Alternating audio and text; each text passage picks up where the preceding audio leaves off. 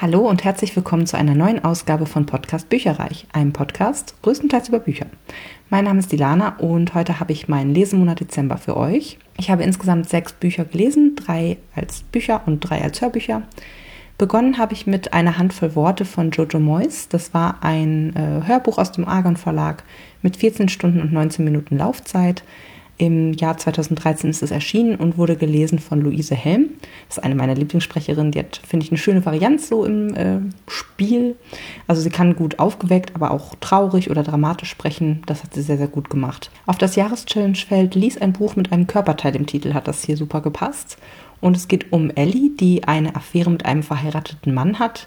Das macht sie langsam aber sicher unglücklich, aber sie steckt irgendwie ja, im Gefühlschaos fest und kann sich aus eigener Kraft nicht befreien und sie ist Journalistin und bekommt dann auf der Arbeit, äh, fällt ihr quasi ein 50 Jahre alter Liebesbrief in die Hände von einem verzweifelten Mann, der eine Affäre mit einer verheirateten Frau hat. Und äh, ja, das fasziniert Ellie total. Sie geht der Geschichte auf den Grund und findet Trauriges heraus. Und vielleicht kann sie aus der Vergangenheit ja lernen oder ja, doch noch ein Happy End bewirken. Also Ellie und ihre eigene Geschichte nimmt zunächst ja, vielleicht so 10% des Hörbuchs ein. Also es dreht sich sehr, sehr schnell um dieses andere Liebespaar, was eben 50 Jahre zuvor eine Affäre miteinander hatte. Ähm, das letzte Drittel, ne, das dreht sich dann wieder um Ellie irgendwie. Aber zu Anfang hat man mit der eigentlich gar nicht so wahnsinnig Berührungspunkte, sage ich jetzt mal. Zunächst taucht man wirklich erstmal in die Geschichte dieses verzweifelten Liebespaares ein, äh, Jennifer und Boot. Es beginnt damit, dass Jennifer einen Autounfall hat und Amnesie kriegt und ja, sich mühselig neu finden muss. Sie ist mit einem der einflussreichsten Kaufmänner dieser Zeit verheiratet und ja, im Grunde so ein repräsentatives Weibchen bis sie Boot kennenlernt. Das ist ein armer Journalist und das Kennenlernen und auch der Verlauf der Affäre erfährt man so in Rückblenden. Es war mir nicht immer sofort klar, auf welcher Zeitleiste ich mich jetzt gerade befinde. Ähm, das ist bei Hörbüchern ja meist manchmal ein bisschen verwirrend irgendwie, weil die Erzählung springt halt auch schon einige Male zwischen verschiedenen Zeitebenen hin und her und da war ich dann manchmal ein bisschen verwirrt, ehrlich gesagt. Also auch innerhalb der verzweifelten Liebesgeschichte von Jennifer und Boot gibt es quasi nochmal Zeitsprünge, nicht nur mit der Rahmenhandlung mit Ellie. Also das war schon sehr anspruchsvoll, beziehungsweise manchmal ein bisschen verwirrend. Und ich muss auch sagen, hätte ich damit kein Feld für die Jahreschallenge besetzt, hätte ich es wahrscheinlich abgebrochen. Ich fand es eher langweilig, weil es war sehr vorhersehbar, ziemlich kitschig und ja auch ein bisschen deprimierend, auch wie sehr sich Frauen immer noch, Ellie ist ja wie gesagt in, in der Jetztzeit geschrieben gewesen, also abhängig von Männern machen und dass dahingehend irgendwie kaum ein positiver Trend seit 60 Jahren zu erkennen ist, laut diesem Buch, sei es jetzt finanziell oder emotional, das fand ich einfach ganz furchtbar es war gut geschrieben, also vor allem die Briefe von Boot, die fand ich wirklich gut. Aber ja, deswegen gibt es trotzdem von mir gerade noch drei Sterne. Dann habe ich relativ lange an einem recht langen Buch gelesen, und zwar Die amerikanische Nacht von Marisha Pessel. Ist im Fischer Verlag erschienen, hat 800 Seiten und ist auch von 2013. Ich hatte es als Buch und auch als E-Book. Das E-Book hatte ich zuerst und habe dann doch nochmal nachträglich sozusagen das Buch ähm, über Tauschticket erworben, weil da schon einige ja so Zeitungsausschnitte, Bilder, Protokolle und so in der richtigen Form abgedruckt sind und das wollte ich ganz gerne nicht auf einem kleinen E-Book-Bildschirm irgendwie sehen, sondern bunt und in Farbe. So, und deswegen habe ich das eben nochmal gekauft und das war auch eine gute Entscheidung. Ich habe das Buch auf das Jahreschallenge-Feld ließ ein Buch, in dessen Titel eine Nationenbezeichnung genannt wird, also zum Beispiel die schwedischen Gummistiefel war da als äh, Beispiel genannt, gesetzt. Und es stammt eigentlich noch aus dem Grusel-Bingo vom Oktober. Also es hätte dort sehr, sehr gut reingepasst mit seinem düsteren Inhalt. Und wie gesagt, hatte ich so ein bisschen noch als, was heißt Altlast, aber wollte ich halt ganz gerne nochmal lesen so. Es war ein spannendes Buch, es ist eine Schnitzeljagd durch die Abgründe der menschlichen Psyche. Und auch, wie gesagt, so ein Mixed Media Werk, also mit vielen so Zeitungsausschnitten, Fotos, Protokollen, immer im Wechsel halt mit normalen Textpassagen und das finde ich richtig toll immer. Es geht hier um Ashley Cordova. Das ist die Tochter des berühmten fiktiven Horrorfilmregisseurs Stanislav Cordova. Sie wird in New York tot aufgefunden und die Polizei geht von Selbstmord aus. Aber der investigative Journalist Scott McGrath wittert hier mehr hinter der Geschichte und nimmt die Ermittlungen eben auf. Ungewünscht stehen ihm dabei die obdachlose angehende Schauspielerin Nora und ein bekannter Ashleys, nämlich Hopper, zur Seite. Und sie dringen dann sehr, sehr tief ein, sowohl in das Werk und den Mythos von Cordova und auch von seiner Tochter ein Stück weit ähm, und verfolgen halt im Grunde nonstop ihre Spuren. Also sie ist wohl in einer Anstalt gewesen, zehn Tage vor ihrem Tod und ist dort ausgebrochen. Und dann verhören sie halt alle möglichen Personen, die dazugehören oder die irgendwie damit was zu tun haben. Zum Beispiel Schauspieler, die mit Cordova zusammengearbeitet haben oder eine Pflegerin eben aus, diesem, ähm, aus dieser Psychiatrie und so weiter Die Teile lesen sich dann sehr, sehr krimihaft, weil es halt diese Verhörsituationen sozusagen sind. Aber insgesamt würde ich schon eher als Thriller einordnen. Es war auf jeden Fall zum Miträtseln und hatte auch eine super Geschwindigkeit. Also die 800 Seiten sind relativ schnell vergangen. Ich habe dann aber doch ein bisschen länger dran gelesen und hatte dann irgendwann auch keine Lust mehr drauf, ähm, weil es einfach so ein wahnsinnig langes Buch war und momentan gerade bei mir irgendwie auch privat relativ viel los ist. Aber besonders so auf zwei Drittel der Länge gab es ungefähr so 150 Seiten, die super spannend waren. Also da sind die drei in Cordovas Anwesen eingebrochen und wurden dort ordentlich durch die Mangel genommen. Also das war wirklich super spannend. Zum Schluss wurde es eher ein bisschen philosophisch, beziehungsweise zum Nachdenken anregend. Es ja, ist irgendwie ein seltsam offenes Ende auch. Also man wird eigentlich ständig hin und her gerissen, was seine Meinung zu Cordova, zu Ashley, zu den Ereignissen in der Kindheit und auch an den Filmsets irgendwie angeht. Also als Leser durch die Schreibe der Autorin sozusagen wird man da wie so ja, hin und her gerissen, was man jetzt davon halten soll. Das fand ich schon sehr spannend. Also es ist insgesamt ein gutes Buch, aber ich werde es, glaube ich, nicht nochmal lesen. Deswegen kriegt es von mir vier Sterne und ich muss sagen, die Autorin hat hier tatsächlich gut geschrieben. Und es war auch super spannend eigentlich, was man von ihrem ersten Buch leider nicht sagen kann. Also das war für mich tatsächlich damals ein richtiger Flop. Wie war denn das nochmal? Das, die alltägliche Physik des Unglücks oder so heißt das. Das hatte ich damals gekauft, weil ich das Cover total toll fand, weil ich die Geschichte super interessant fand. Und da hat es mich so enttäuscht. Also das war irgendwie, habe ich auch schon, da war ich Teenager, glaube ich, da habe ich das gelesen. Ja, fand ich doof, ehrlich gesagt. Naja, auf jeden Fall, das hier war besser, aber ich werde es jetzt auch nicht nochmal zur Hand nehmen, deswegen wird es wahrscheinlich auch weiter wandern. Noch ein Grund, aus dem ich mit sechs Büchern eigentlich so den mengenmäßig am, am wenigsten ausgestatteten Lesemonat hatte, war das fehlende Glied in der Kette und andere Krimis von Agatha Christie. Bereue ich aber keine, kein Stück, ehrlich gesagt. Also das ist, ich hatte jetzt mehrere Bücher in diesem Monat, die wirklich sehr lang waren. Äh, das hier ist aus dem Hörverlag, ist auch erst 2020 erschienen und hat eine Laufzeit von 30 Stunden und 20 Minuten. Dementsprechend habe ich da ein bisschen länger dran gesessen, fand es aber ganz toll. Ich habe es aufs Jahreschallenge-Feld Lies ein Buch, dessen Titel aus sieben oder mehr Wörtern besteht, verwendet und es wurde gelesen von Martin Maria Schwarz. Ich muss sagen, ich fand den Sprecher zu Beginn nur so, ja, ist ganz angenehm. Aber ganz schnell wurde meine Meinung da irgendwie revidiert und ich fand ihn wirklich gut. Der hat mit so einer richtig beruhigenden Stimme irgendwie gelesen, aber an den richtigen Stellen auch lebhaft und hat halt auch so diverse Akzente, also zum Beispiel diesen ja, belgisch-französischen Akzent von Poirot gut imitiert und ja, fand ich ehrlich gesagt sehr, sehr gut, den Sprecher. Ähm, ich brauchte, glaube ich, nur ein bisschen Zeit, um mit ihm warm zu werden, sozusagen. Ja, was mich leider ein bisschen gestört hat, war die Tonqualität bei CD1. Für mich als Laie hörte sich das Hörbuch ziemlich übersteuert an. Also es kratzte irgendwie die ganze Zeit und klang so ein bisschen blechern. Das hat mir das Hörvergnügen leider ein bisschen getrübt. Bei den anderen CDs, es waren ja insgesamt fünf an der Zahl, hatte ich das jetzt gar nicht so krass irgendwie bemerkt, zumindest nicht. Ja, weiß ich nicht, ob das mit an dem Fall lag, den ich jetzt auch am schwächsten fand bei CD1 oder keine Ahnung. Auf jeden Fall ist mir dort auf jeden Fall aufgefallen. Das Ganze so wie eine Schmuckausgabe, so, ein, ja, so eine Jubiläumssammlung sozusagen zu 100 Jahren Hercule Poirot mit den Fällen Das fehlende Glied in der Kette, Der blaue Express, Alibi, Der Mord an Roger Ackroyd der Tod wartet, Rendezvous mit einer Leiche und Poirot richten Braten von diesem charismatischen belgischen Ermittler aus der Feder der Grand Dame des Krimis Agatha Christie. Ich hatte ja bereits die andere Schmuckausgabe des Verlags zu Miss Marple gehört und wirklich geliebt und wollte nun auch diesen berühmten Ermittler kennenlernen. Also das bot sich sehr gut an, weil ich von Hercule Poirot noch nichts vorher gelesen hatte. Vom Klappentext her steht drauf, Hercule Poirot wird immer wieder von Scotland Yard zu Hilfe gerufen, wenn Inspektor Jabb nicht mehr weiter weiß. Poirot zeichnet sich durch Scharfsinn und Menschenkenntnis, ungewöhnliche Ermittlungsmethoden und eine untrügliche Mörderspürnase aus. Er hat einen Schnurrbart, auf den er stolz ist und den er sehr pflegt. Zudem ist er stets wie aus dem Ei gepellt gekleidet, was uns verrät, dass er penibel und eitel ist. Das da hat er allerdings schon. Er liebt Cassis und Minzlikör, raucht Zigarillos und ab und an flucht er gewaltig. Süderlohr. Ja, im ersten dieser fünf Fälle geht es um eine alte, reiche Witwe, die alle vor ihrem neuen Mann waren. Eines Morgens stirbt sie dann an einer Strichninvergiftung. War es der Göttergatte oder ein Hausangestellter oder einer ihrer Stiefsöhne? Und wie gelangte das Gift überhaupt in ihren Körper?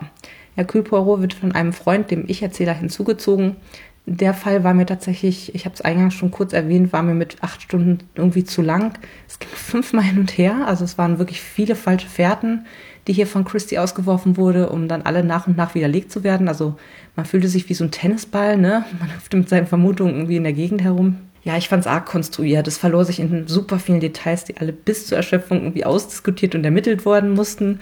Das war irgendwie nicht so mein Fall. Also, obwohl Hercule Poirot mir hier sehr gut gefallen hat, ich fürchtete schon, er wäre mir zu etepetete irgendwie, weil Miss Marple ist ja schon so eine liebenswürdige alte Dame, die es dann aber faustig hinter den Ohren hat. Das fand ich immer sehr, sehr cool. Und äh, ja, ich dachte, wie gesagt, vielleicht ist der Poirot mir ein bisschen zu etepetete, aber ich fand den echt super. Im zweiten Fall geschieht ein Mord in einem Zug. Das ist ja immer ganz spannend, wie ich finde. Das ist der Blaue Express.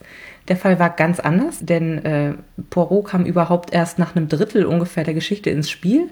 Davor wurde die Geschichte irgendwie sozusagen vorbereitet. Also die Tote will sich von ihrem verschuldeten Mann scheiden lassen, hat aber eine Affäre. Ähm, ihr reicher Vater setzt den Gatten unter Druck, ohne Aufsehen den Platz zu räumen. Aber ja, der wäre im Todesfall seiner Frau eben fein raus. Also äh, auch von der äh, geldlichen Seite her. Gleichzeitig macht ein Juwelengeschenk von dem Vater an eben die Tote zum perfekten Opfer. Wer hat es also getan und warum? Der Fall hat mir deutlich besser als Fall 1 gefallen. Er war nicht so konstruiert und trotz ein bisschen längerer Laufzeit auch deutlich kurzweiliger. Allerdings wird man bei allen Fällen eigentlich extrem lange im Unwissenden gehalten und kann halt kaum mit, mitraten. Der dritte Fall, da ging es übrigens um einen Mord an einem vornehmen Mann, der wurde erzählt aus der Perspektive des Dorfarztes. Alle scheinen irgendwie ein Alibi zu haben, so heißt die Geschichte auch. Wer hat ihn also umgebracht und warum? Und hat das etwas mit dem Brief zu tun, den der Tote von einer Freundin am Abend seines Mordes erhalten hat und der verraten sollte, wer sie durch Erpressung in den Selbstmord trieb. Das fand ich ganz cool. Im vierten Fall trifft Poirot im Urlaub in Jerusalem auf eine ungewöhnliche Familie. Die Brüder und Schwestern stehen unter der Fuchtel der sadistischen Stiefmutter, einer ehemaligen Gefängniswärterin, die sich voll ihren Neigungen hingibt. Der Vater ist schon lange tot und jeder, der mit ihr in Verbindung kommt, wünscht allen Kindern eigentlich den Tod von dieser Mutter. Und dann stirbt sie aber wirklich. Trotz Herzvorerkrankung wird schnell klar, dass es keine natürliche Ursache war. Eigentlich war sie alleine in dem Lager, während die Kinder einen Ausflug machten. Und ja, Motive haben wirklich viele, aber wer war es denn jetzt? Das fand ich auch sehr gut. Und der letzte Fall ist der kürzeste mit zwei Stunden. Das ist schon eher eigentlich eine Novelle. Aufgrund des Namens Poirot riecht den Braten dachte ich erst an eine Weihnachtsgeschichte, habe mich schon voll gefreut, weil es auch wirklich genau zur Weihnachtszeit äh, oder in der Vorweihnachtszeit dann eben für mich jetzt persönlich war. Aber es handelte sich um einen kleinen, feinen Kriminalfall rund um den Selbstmord von einer alleinstehenden Dame, der allerdings so ein paar Ungereimtheiten aufwies und Poirot unterstützt dann Inspector Jebb bei seinen Ermittlungen, ob das jetzt wirklich ein Selbstmord war oder eben ein Mord und wenn es der Mord war, von wem er begangen wurde. Also insgesamt muss ich sagen, es ist ein toller, eigenwilliger Ermittler, der ziemlich komplizierte Fälle lösen muss. Nach dem ersten Fall hätte ich sogar arg konstruiert gesagt. Die anderen Fälle haben mir aber besser gefallen. Beim ersten Fall habe ich mir wirklich die Knackigkeit von diesen Marple-Kurzgeschichten zurückgewünscht. Aber auch allgemein ist mir aufgefallen, dass die Fälle sehr wendungsreich waren. Also immer wieder viele Nebenhandlungsstränge, Nebengeheimnisse irgendwie dabei hatten. Und das blähte sie manchmal dann doch unnötig auf. Also ich hätte gerne manchmal mehr gekürzt werden können, finde ich. Ein Punkt Abzug deswegen und auch wegen der übersteuerten Tonqualität. Es ist halt zum Miträtseln, aber eigentlich ohne eine Chance, dass man selbst als ambitionierter Krimileser vorab auf die richtige Lösung kommt, weil halt alles erst nach und nach auf den Tisch gelegt wird. Ein bisschen gemeiner kleiner Trick von einer erfahrenen Autorin vielleicht, ne, dass man nicht gelangweilt ist als routinierter Krimileser, sondern dass man halt irgendwie sozusagen dranbleibt und das weiterhin spannend findet. Also ich fand insgesamt das Hörbuch gut und deswegen gibt es von mir vier Sterne. Und hier gibt es noch einen kleinen Ausschnitt für euch. Was meinen Sie damit? Und wer sind Sie überhaupt? Poirot hatte mit übereinandergeschlagenen Beinen dagesessen. Nun setzte er beide Füße auf den Boden, nahm die Augen von der Decke und sah dem jungen Mann voll ins Gesicht. Mein Name ist Hercule Poirot, und wahrscheinlich bin ich der größte Detektiv der Welt. Sind Sie ganz sicher, dass Sie Ihre Frau während der Reise weder gesehen noch gesprochen haben? Worauf wollen Sie hinaus? Wollen Sie, wollen Sie etwa unterstellen, dass ich, dass ich Sie getötet hätte? Plötzlich lachte er. Ich sollte mich nicht aufregen, aber das ist doch offensichtlich absurd. Also, wenn ich Sie getötet hätte, hätte ich doch nicht Ihre Juwelen zu stehlen brauchen, oder? Das ist wahr, murmelte Poirot mit einem einigermaßen erstaunten Gesichtsausdruck. Das habe ich nicht bedacht. Wenn es jemals einen klaren Fall von Raubmord gegeben hat, dann ist es dieser. Arme Ruth. Es waren diese verfluchten Rubine. Es muss sich herumgesprochen haben, dass sie sie bei sich hatte. Ich glaube, wegen dieser Steine sind schon früher Morde begangen worden.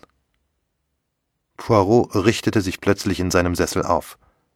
In seinen Augen glomm ein schwaches grünes Leuchten, und er sah einer geputzten, wohlgenährten Katze bemerkenswert ähnlich – eine Frage noch, Monsieur Kettering.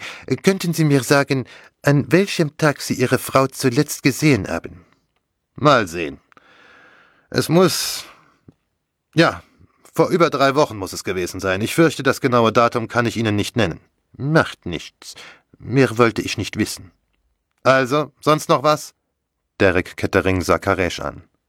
Dieser suchte Inspiration bei Poirot und erhielt sie in Form eines schwachen Kopfschüttelns. Nein, Monsieur Kettering. Nein, ich glaube, wir müssen Sie hier nicht länger behelligen. Ich wünsche Ihnen einen guten Morgen. Guten Morgen. Kettering ging hinaus, dabei schlug er die Tür hinter sich zu. Sobald der junge Mann das Zimmer verlassen hatte, beugte Poirot sich vor und fragte scharf Sagen Sie, wann haben Sie mit Monsieur Kettering über diese Rubine gesprochen? Ich habe überhaupt nicht von Ihnen gesprochen, sagte Karesh. Wir haben erst gestern Nachmittag durch Monsieur van Eldin von Ihnen erfahren. Poirot beugte sich vor und klopfte auf den Tisch. Woher wusste er dann davon? Madame kann es ihm nicht erzählt haben. Er hat sie doch seit drei Wochen nicht gesehen. Es ist unwahrscheinlich, dass Monsieur van Alden oder sein Sekretär sie erwähnt hätten. Bei ihren Gesprächen mit ihm ging es um ganz andere Dinge. Und in den Zeitungen gab es keinen Hinweis und keine Anspielung auf die Rubine. Er stand auf und nahm Hut und Stock. Und trotzdem weiß unser Gentleman über sie Bescheid. Also da fragt man sich ja, man fragt sich. Als nächstes habe ich gelesen Ein weißer Schwan in Tabernacle Street von Ben Aronovich. Das ist ein Rezensionsexemplar aus dem DTV-Verlag aus dem Jahr 2020, also frisch erschienen, mit 429 Seiten. Für die Jahreschallenge fällt was leider nicht geeignet. Es hat kein Feld gepasst. Es ist, glaube ich, der achte Fall oder so für den Zauberer Peter Grant. Er geht diesmal undercover und ermittelt als Sicherheitskraft bei der Serious Cybernetics Corporation. Das ist so ein fancy Londoner Startup von einem amerikanischen Internet-Genie namens Terence Skinner. Und ja, dort gibt es ein absolutes Geheimprojekt, das auf einer alten mathematisch-magischen Technologie basiert. Und äh, die gibt es eben schon seit dem 19. Jahrhundert, dem Zeitalter von Ada Lovelace und Charles Babbage. Aber Peter ist nicht der Einzige, der hinter dieser Technologie Herr ist. Privat wird der Vater, was seine Welt auch ganz schön auf den Kopf stellt, ähm, ja, es war wieder locker leicht geschrieben, aber irgendwie verliert die Reihe nach und nach ihren Zauber für mich leider. Sie ist schon sehr auf Action ausgelegt und Logik und auch der Leser bleiben dadurch, finde ich, manchmal so ein bisschen auf der Strecke. Also es waren wieder eine ganze Fülle an Charaktere, die ja auch neu eingeführt wurden und auch alte nochmal.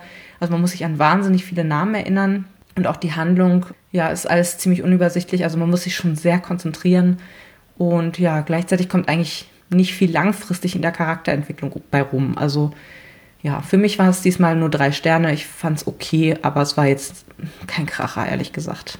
Dann habe ich gelesen Das Lächeln der Frauen von Nicolas Barrault. Ist aus dem Piper Verlag äh, aus dem Jahr 2010 mit 334 Seiten und ist bei der Jahreschallenge auf dem Feld gelandet. Lies ein Buch, auf dessen Cover ein berühmtes Gebäude zu sehen ist. Das Buch spielt nämlich in Paris und der Eiffelturm ist abgebildet. Ich fand den Liebesroman ganz zauberhaft.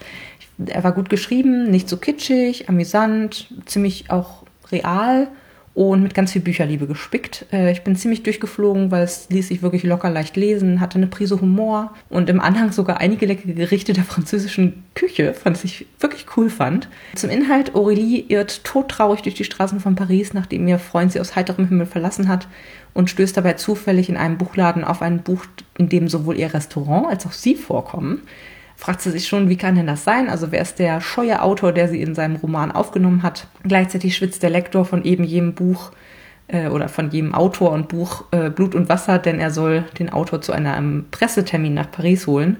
Und keiner weiß, dass er in Wirklichkeit das beliebte Buch geschrieben hat. Und so sollte es eigentlich auch bleiben.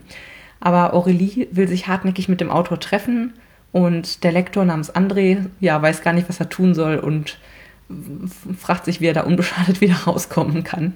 Es war, also ich fand, es war eine runde Geschichte, die war erstaunlich gut geschrieben. Es gab wirklich einige ganz, ganz tolle Stellen, die total zitatwürdig sind.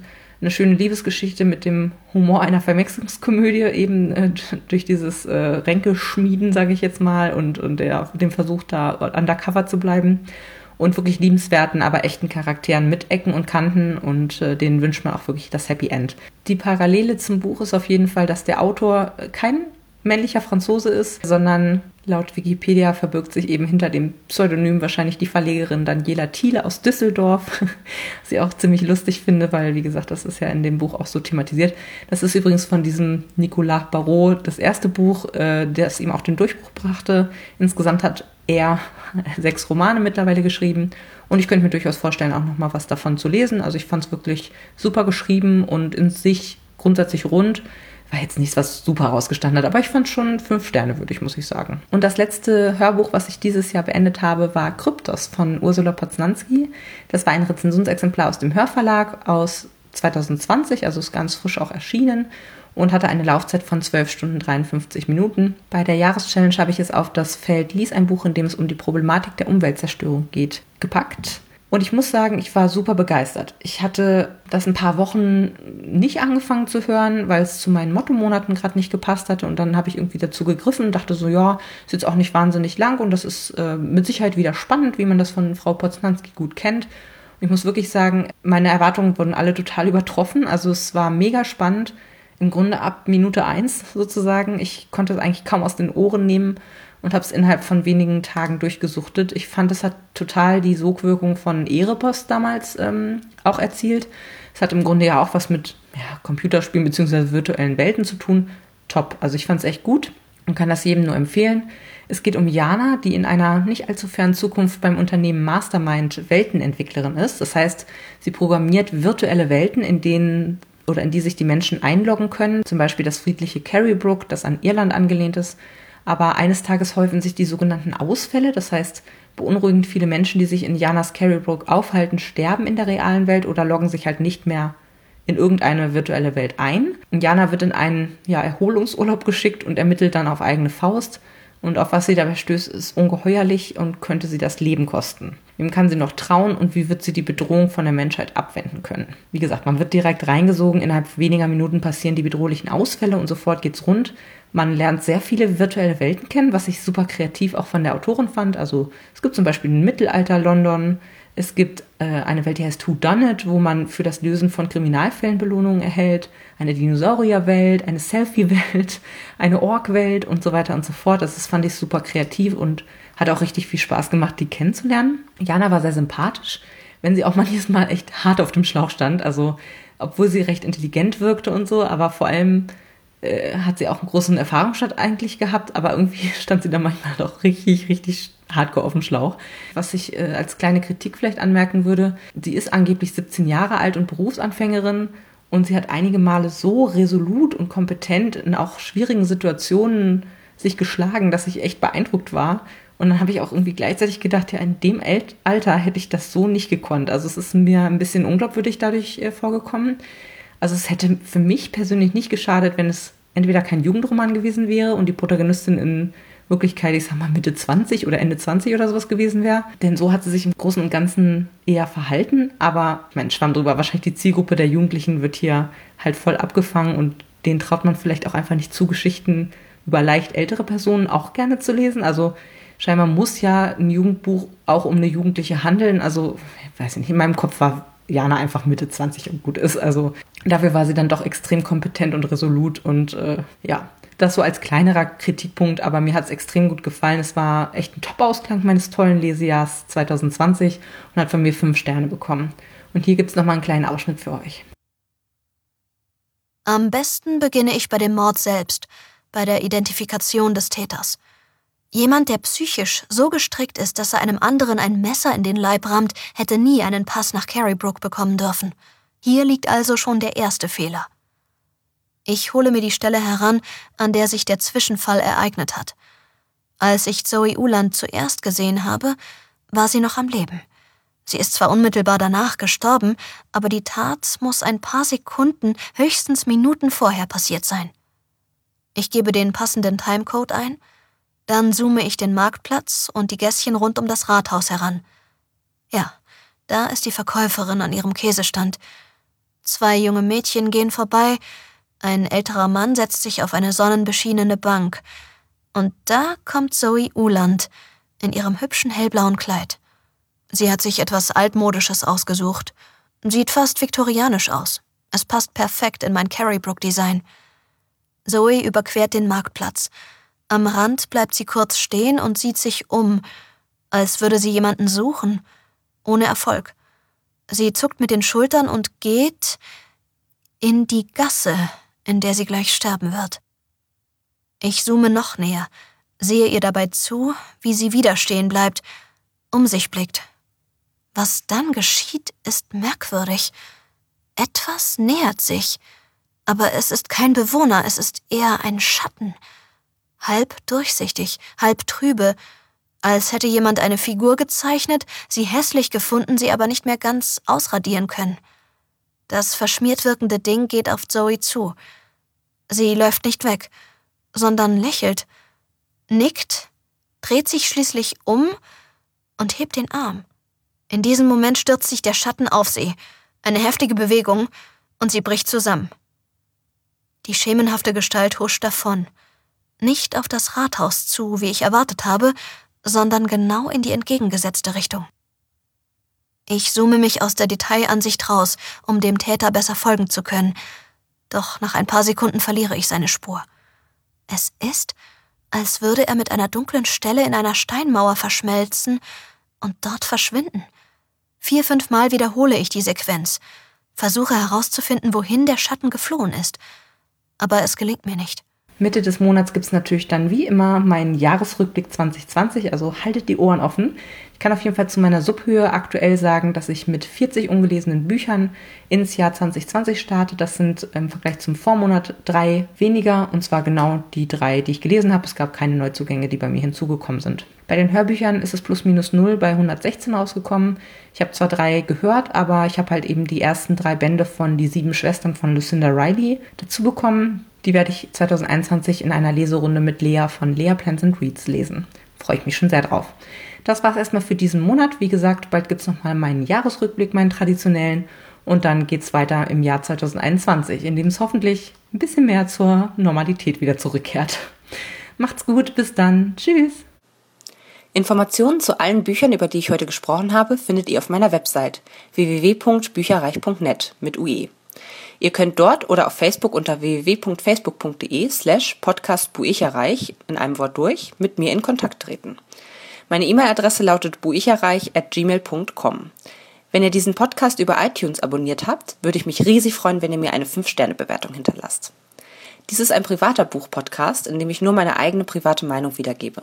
Wenn mir ein Buch oder Hörbuch kostenlos zur Verfügung gestellt wird, kennzeichne ich es entsprechend auf meiner Website.